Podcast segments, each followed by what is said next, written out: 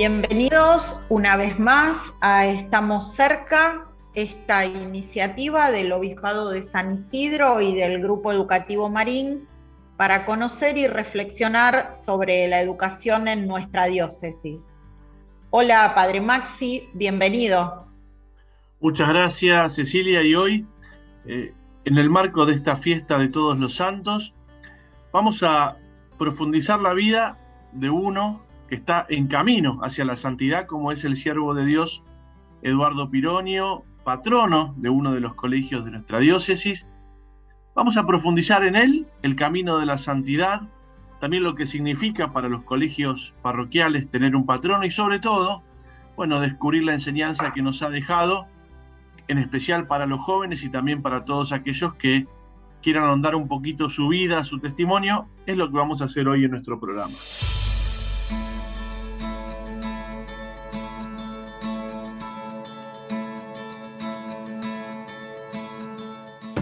En esta solemnidad de todos los santos celebramos justamente a hombres y mujeres, como decíamos, que pueden caminar hacia los altares. Hoy poniendo la mirada en quien es patrono de uno de los colegios de nuestra diócesis, que es el cardenal Eduardo Pironio. Por eso vamos a conversar con Claudia Carvajal. Ella es presidenta de la Acción Católica Argentina, quien ha animado y anima este proceso de la beatificación del cardenal Pironio. Bienvenida a nuestro programa, Claudia. Muchas gracias por estar con nosotros. Hola, bueno, un gusto estar con ustedes, nada más ni nada menos que para hablar del cardenal Piroño. Qué bueno, Claudia. Bueno, y en primer lugar esto, ¿no? ¿Qué significa el cardenal para la acción católica, pero también para toda la iglesia argentina? Bueno, hacer una síntesis es difícil cuando uno habla del cardenal, pero para la acción católica significa eh, un padre, un amigo, un pastor que nos enseñó a vivir la sinodalidad en tiempos del Vaticano II, cuando, bueno, esta palabra no era lo mejor tan habitual en nuestro lenguaje eclesial, ¿no? Realmente... Em, el recuerdo ¿no? de quienes vivieron aquella época y que nos fueron transmitiendo los que vinieron después y, y bueno, y cuando tuve oportunidad de, de, conocerlo, esta, esta experiencia de, bueno, de esto, ¿no? De lo que él llamaba la iglesia de comunión misionera, donde todos vivíamos en sintonía tras, tras el anuncio del Evangelio de Jesús. Así que la acción católica tiene eh, un gran agradecimiento por él, por lo que significó y por lo que sigue significando en, en, nuestra vida, ¿no? Aquel legado que nos dejó en su, en su testamento de he querido mucho a la acción católica cuando habla de, su relación con los laicos, para nosotros sigue siendo una caricia y un, compromiso, ¿no? De mantener viva su memoria, de difundir eh, su pensamiento, de seguirlo reflexionando con la actualidad que tiene hoy el pensamiento del cardenal Piroño. Y creo que esto, eh, bueno, en la iglesia argentina eh, también se tiene que vivir y se tiene que palpitar, ¿no? Porque cuando, cuando uno repasa sus palabras, repasa sus enseñanzas, lee sus escritos, ve esa vigencia que tiene la reflexión de los santos, ¿no? Que trascienden los tiempos en los que viven y nos eh, ayudan a tener una mirada de los signos de, los tiempos. El, el, cardenal Piroño para la acción católica y para la iglesia en Argentina creo que que, significa esto, ¿no? Eh, en este último tiempo hemos ido haciendo mucho paralelo de la lectura de las enseñanzas del Papa Francisco y del Cardenal, ¿no? En esta ida y vuelta de, bueno, de personas tan, tan cercanas a nosotros. Y bueno, cuánto hay de comunión de, bueno, de, quienes como pastores en la iglesia han, querido y quieren animar eh, la iglesia a conciliar entre nosotros, ¿no? Así que bueno, un, grande, un gran desafío para este tiempo. Claudia, hace poco tiempo, al inicio de este año, la Iglesia declaró venerable al cardenal Piroño. Esto quiere decir que hay algunas virtudes cristianas que la Iglesia, en función de, de los testimonios, considera que el cardenal ha vivido en, grado heroico, ¿no? en este proceso que significa bueno, llegar a eh, la proclamación de que un cristiano o un católico ha vivido la santidad. Eh, ¿Cuáles son esas virtudes? Contanos un poquito cuáles son las virtudes que, según la Iglesia, el cardenal Piroño vivió en grado superlativo. Bueno, en, realidad en el camino de, este proceso largo que significan los pasos de, eh, hacia la beatificación y en realidad la canonización de una persona, eh, la, Iglesia analiza la vida, el testimonio de fe, y en esto de probar las, eh, las virtudes vividas en grado heroico, heroico, el esquema siempre es un poco el tradicional, ¿no? Cómo ha vivido su fe, su esperanza y su caridad y cómo ha vivido las, las virtudes cardinales. Pero en realidad esa mm, formulación que, bueno, que es el gran marco, en la vida de las personas se va entrelazando en su cotidianidad, ¿no? En cómo esa, fe vivida, encarnada, esa esperanza activa, como como él lo llamaba, eh, su caridad se manifiesta en los gestos concretos. Y, creo que recorrer la vida del cardenal, eh, no solo a través de sus escritos, sino de los testimonios que la causa ha recogido. Ustedes saben que la causa del cardenal, eh, dado su, su vida tan multifacética en el servicio de la iglesia, tuvo procesos en la fase diocesana que eh, se entrecruzaron, ¿no? Su vida en la Argentina, en el CELAM, eh, con los religiosos, en el, eh, así que, digamos, y, los testimonios recogidos tenían esta gracia de ser de, sus contemporáneos.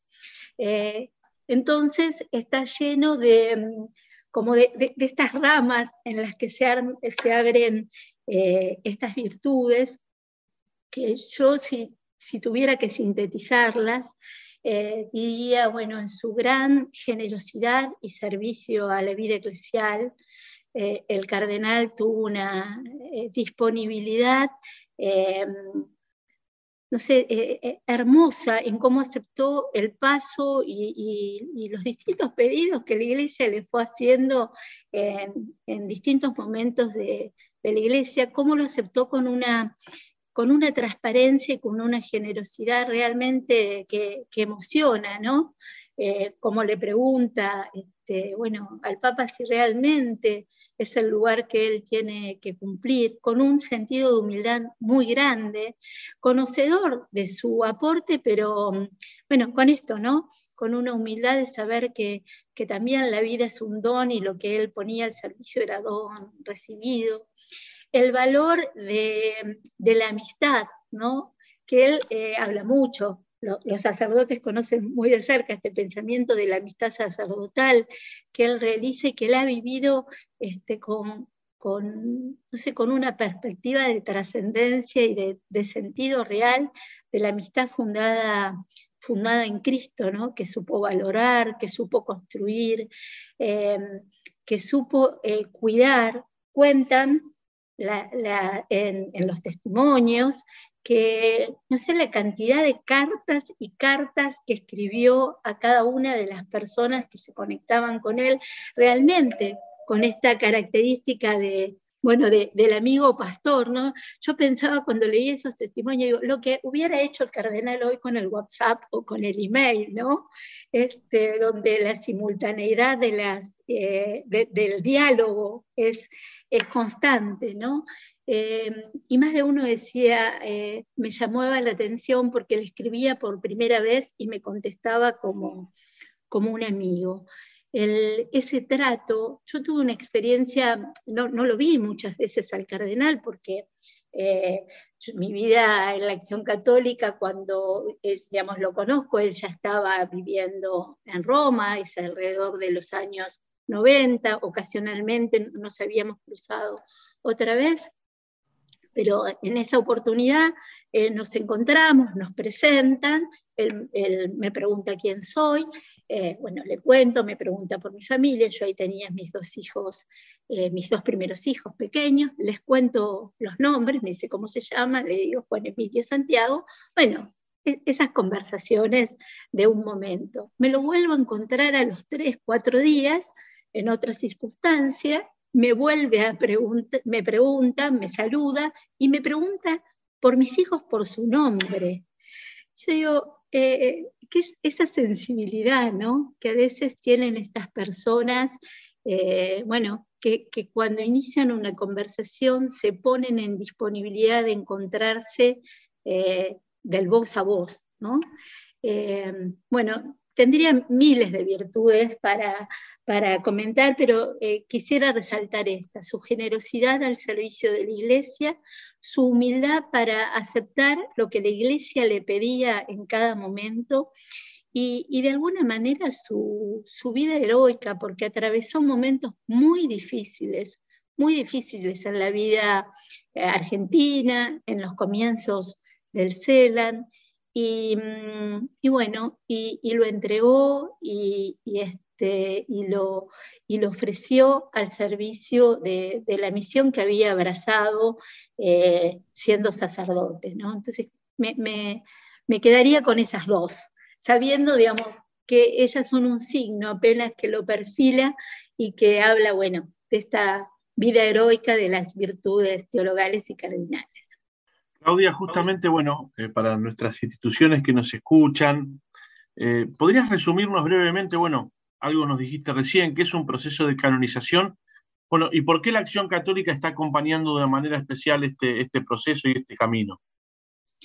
Bien, el proceso de canonización tiene dos, dos etapas o tres. Una que es cuando se inicia la causa, que es cuando en una diócesis eh, una persona muere con fama de, santidad, fama de martirio, este, o, em, perdón, eh, fama de santidad, fama de, eh, fama de martirio, o em, fama de, em, de signo, es decir, que ha hecho, digamos, que a través de él se ha obrado una gracia, un milagro particular, entonces se pone en marcha eh, una causa que la pone en marcha el, eh, obispo diocesano donde la persona eh, fallece. ¿sí?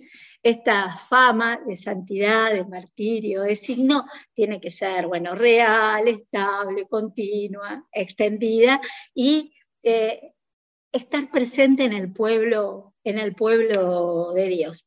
Así se pone en marcha también en Roma, que fue la diócesis donde el cardenal eh, murió, en, eh, en, marcha, pero se pone a pedido del episcopado argentino. El actor de esta causa es nuestro, es nuestro episcopado. Y por eso les decía que esta, esta causa tiene características especiales porque el cardenal muere en Roma, pero su ministerio pastoral fue al servicio de la iglesia eh, local, de la iglesia nacional, eh, del CELAM y eh, de la iglesia universal. Entonces, al ponerse en, proceso este, este, camino, se designa lo que es un postulador, cuando digamos, hay elementos para abrir la causa, y allí se designa en 2009, si no me equivoco, este, a un sacerdote italiano y se pide que en la Argentina se nombre un vicepostulador para em, empezar la recolección de los, de los testimonios. Allí es donde la eh, Acción Católica empieza eh, a jugar de alguna manera en esta causa porque esa tarea se le asigna a Beatriz Bussetti Thompson, que eh, fue nuestra presidenta del Consejo Nacional de esa época, justo había terminado eh, su mandato y bueno, y se le pide que inicie la fase de, recolección de todos los testimonios que tenían que ver eh, bueno, con, lo con, la vida del cardenal en, nuestra, en nuestra patria. Allí es donde la Acción Católica eh, se pone también al servicio de, Beatriz para eh, acompañarla en esta, en esta tarea que realmente fue inmensa, ¿no? Porque, bueno, había que recolectar eh, todos los testimonios, había que darle eh, forma, había que em, ir, este, entrevistándose en distintos lugares donde, como les decía antes, el, cardenal había cumplido su tarea pastoral, comenzar a formular los eh, documentos que van haciéndose esa síntesis que le permiten pasar a la, otra fase. Cuando se abre la causa, a la persona, cuando llega, digamos, cuando ya este, está esto, esto en marcha, se lo reconoce como siervo de Dios, que fue la etapa que el cardenal tuvo hasta, como decíamos antes, hasta febrero de este año, donde se lo eh, nombra venerable. Terminada esa etapa que se realizó en Argentina, en España y en Roma en simultáneo, y, eh, yo vi las cajas porque estuve presente el día, el día que se entregaron en Roma, eran inmensas cajas de, testimonio, se entrega al tribunal y, em, y, pasan a su posterior examen, iniciándose lo que se llama la, la fase em, romana, que es en la que eh, nos, nos, encontramos eh, en, este, en este momento, ¿no? Digamos, eh, se prepara lo que se llama técnicamente el apositio, que tiene internamente también este, algunas etapas. El apositio es el resumen de todo lo que sucedió en la fase diocesana y se prueban las virtudes heroicas, que son analizadas por la comisión de cardenales y pasan a una comisión de teólogos, perdón, primero por la comisión de teólogos y luego por la de cardenales, que declaran al candidato como venerable. Esto es lo que celebramos con inmensa alegría en febrero eh, de este año. Y aquí nos encontramos ahora porque para que el, eh, el venerable sea beatificado, eh, bueno, tiene que haber un signo, un milagro. Este, este, milagro ya está presentado porque em, se fue dando como en simultáneo en, la vida del cardenal y lo pudimos, y lo pudimos presentar, se pudo presentar, eh, está en estudio y estamos anhelando el pronunciamiento nuevamente de la Comisión de Teólogos y de la Comisión de Cardenales. Entendemos que ya el pronunciamiento técnico creemos que ya debe estar. Este, así que estamos a, la espera de, bueno, de tener la alegría de, poder celebrar en, los altares lo que en el corazón de quienes conocemos la vida del cardenal y, este, y, lo seguimos y lo reflexionamos, eh, celebramos en nuestro corazón eh, cotidianamente. Bueno, nosotros tenemos un testimonio de primera mano en nuestra diócesis bueno, tenemos muchos, pero uno de ellos es nuestro obispo diocesano, ¿sí? que conoció al cardenal Piroño eh, muy, muy de cerca y bueno, mientras esperamos este proceso y mientras anhelamos que formalmente la Iglesia declare al cardenal Piroño como, como beato, bueno, de todo esto que nos estás contando, ¿qué inspiración podemos tomar hoy los, los católicos, los laicos, los sacerdotes de la vida de Piroño para, para, vivir la fe? En definitiva, los santos no son ni más ni menos que, eso, ¿no? Inspiraciones eh, con, con este carácter de signo para que podamos ver en una persona concreta una manifestación más concreta, valga la redundancia, del Evangelio, de algunos rasgos del Evangelio. ¿En qué nos podemos inspirar para vivir la fe hoy? A ver, dos, temas. Uno, en este compromiso, eh, y, esto sí, desde mi, desde mi, vida laical, en este compromiso real de eh, vivir eh, la Iglesia Misterio de Comunión Misionera, ¿no? Eh, donde cada uno desde nuestra vocación y de nuestra misión somos eh, llamados a desplegar la radicalidad de la vida de, nuestro bautismo, ¿no? A ser parte, a ser corresponsables en la misión evangelizadora de la iglesia, por eso decía también al principio, a vivir esta sintonía de caminar juntos, de esta expresión de la iglesia ensanida, sinodal, que, hoy estamos reflexionando, ¿no? Eh, en, en la vida eclesial. Esa sería una. Y después, para vivir esa, e, e, esta expresión tan rica y tan honda al pensamiento del cardenal, tres, tres, características, ¿no? Una, la alegría, ¿no? Em, él tiene una profunda reflexión sobre lo que es la alegría cristiana. Dice, no hay otra forma que vivir el cristianismo si no es con, con la alegría. El otro esa, es la cruz, ¿no? Eh, que aún atravesando los momentos de cruz, esa alegría eh, sigue activa, sigue mm, eh, madurando, sigue creciendo, porque es una alegría que supera las circunstancias del mundo. Y la, y la, otra característica que tiene que ver con esta es la esperanza, ¿no? Esa esperanza activa, ¿no? ¿No? Esa, e, esa que no tiene, eh, digamos, esa idea de que a veces la esperanza, bueno, parece como el optimismo, no, todo lo contrario, ¿no? Esta esperanza del tiempo nuevo, de, los cielos nuevos y de la tierra nueva que se va gestando en, el acontecer cotidiano de cada uno de nosotros, mujeres y varones eh, de fe, ¿no? Em, que se hace, que se construye siendo realmente instrumentos em, dóciles al espíritu para, para, una sociedad más justa, más humana, mejor eh, cada día. ¿no? Eh, yo creo que esas son eh, tres claves. Y otra que en estos tiempos que atraviesa el mundo y que atraviesa también nuestro país, que yo lo tengo en el escritorio ahí, este, al ladito siempre presente, es esta mm, capacidad de atravesar desde estas tres dimensiones, la alegría, la cruz y la esperanza, los tiempos difíciles, ¿no? Que él dice, los tiempos difíciles son tiempos siempre fecundos. Dios está gentando en el interior de los tiempos difíciles algo nuevo que hay que descubrir, que hay que ayudar a madurar y que hay que atravesar para que sea posible.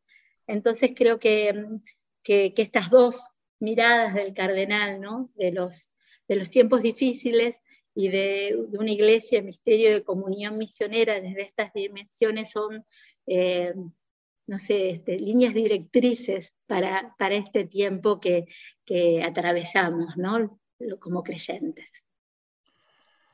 Claudia, y por último, bueno, preguntarte en este tiempo, mientras eh, esperamos ese momento, ojalá pronto, de la, del anuncio de la beatificación del siervo de Dios, eh, se le puede rezar a Pironio, ¿no? Le podemos pedir cosas, le podemos pedir intenciones particulares, ¿no? Así es, le podemos pedir intenciones particulares, confiar, en primer lugar, porque bueno, en la comunión de los santos nos encontramos todos y tenemos la, certeza de que, de que Él ha sido un santo ya de la puerta de al lado. Así que claramente, eh, claramente que sí, hay una oración eh, que, mm, digamos, que nosotros eh, rezamos pidiendo la gracia de su intercesión y este, también su, beatificación. Eh, nosotros tradicionalmente en febrero, el día que celebramos eh, su Pascua, realizamos una misa en Luján, allí donde descansan, descansan sus restos, también para hacer una oración común, dando gracias por, por su vida y, este, bueno, pidiendo también de que, de que podamos celebrarlo eh, en los altares. Así que sí, sí, sí podemos. Gracias, Claudia, por contarnos todo este proceso, por acercarnos un poco más a, a, la vida, al testimonio del cardenal Piroño y bueno, gracias también por tu testimonio de, profunda fe en, la intercesión, en la comunión de los santos y en este legado también que eh, Piroño le dejó a la acción católica en particular y a los jóvenes de la Iglesia argentina en general. Es cierto, es cierto. digo, ahí, digamos, mira, me, me, haces recordar esta faceta, ¿no? Porque, bueno, cuánto tuvo que ver el cardenal en, las jornadas mundiales de la juventud, que aún hoy siguen siendo un hito vertebrador en el camino de tantos, de tantos jóvenes, ¿no? Y bueno, y, también nuestro deber de rescatar esa, esa vida del cardenal y de esa presencia que entretejió desde aquel primer encuentro en la Argentina con Juan Pablo II, estas memorables jornadas de, la juventud, ¿no? Así que es cierto, rescatar también esa, esa faceta del querido padre Eduardo. Muchas gracias, Claudia, gracias por esta charla. Gracias a ustedes eh, por ofrecernos este espacio. El 5 de febrero del año próximo celebraremos el 25 aniversario de su Pascua, así que todos invitados a, Luján para, para dar gracias por, por su paso entre nosotros.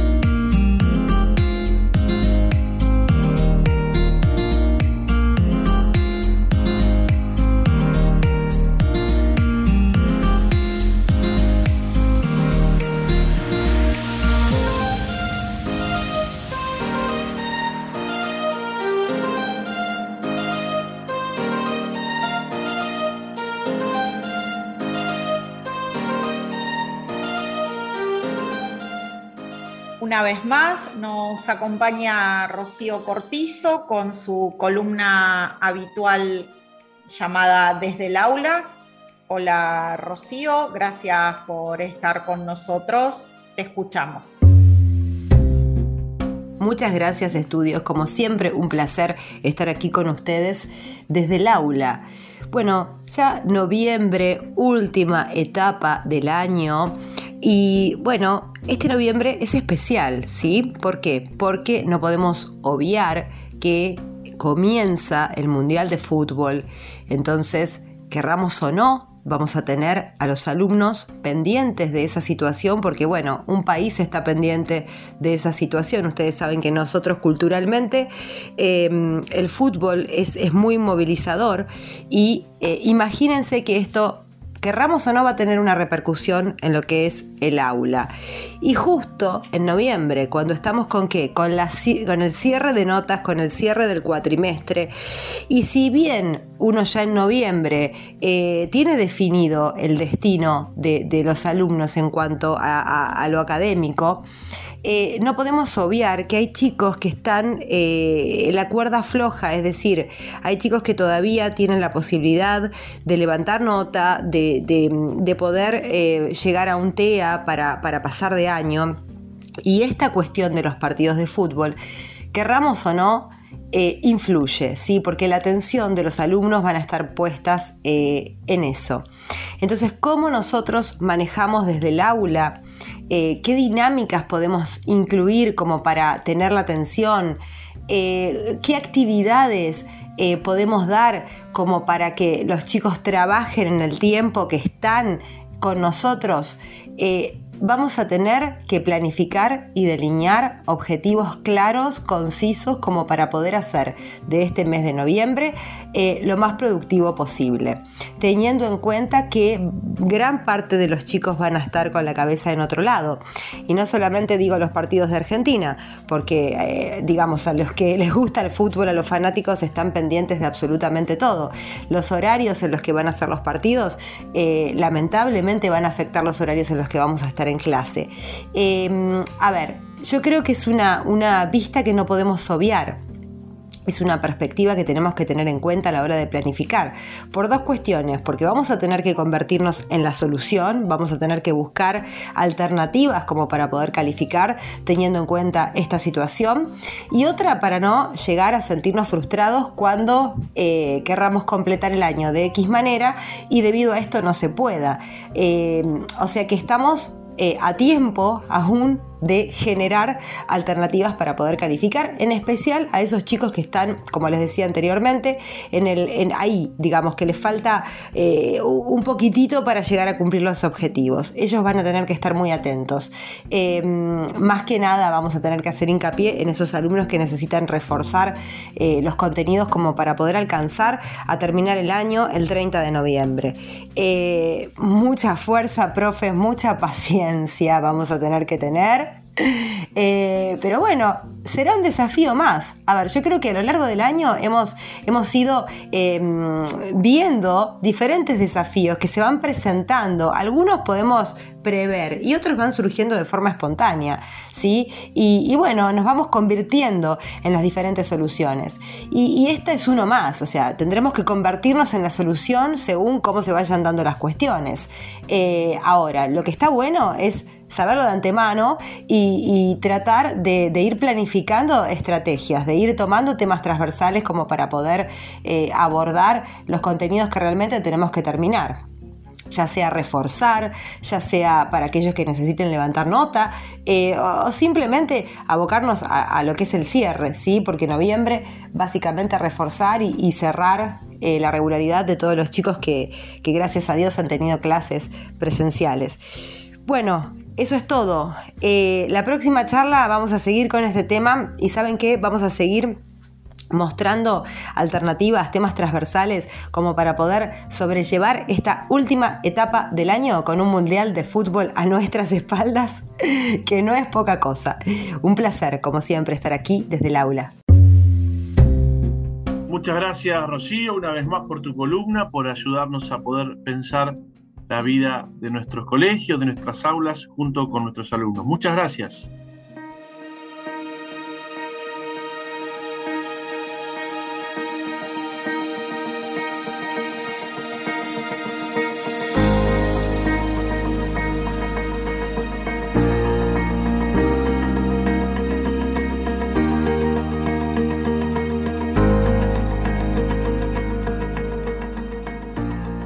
Podido aprender, hemos podido contemplar y sobre todo hemos hecho que la enseñanza del siervo de Dios, el cardenal Eduardo Pironio, eh, nos quede en el corazón como para seguir profundizando.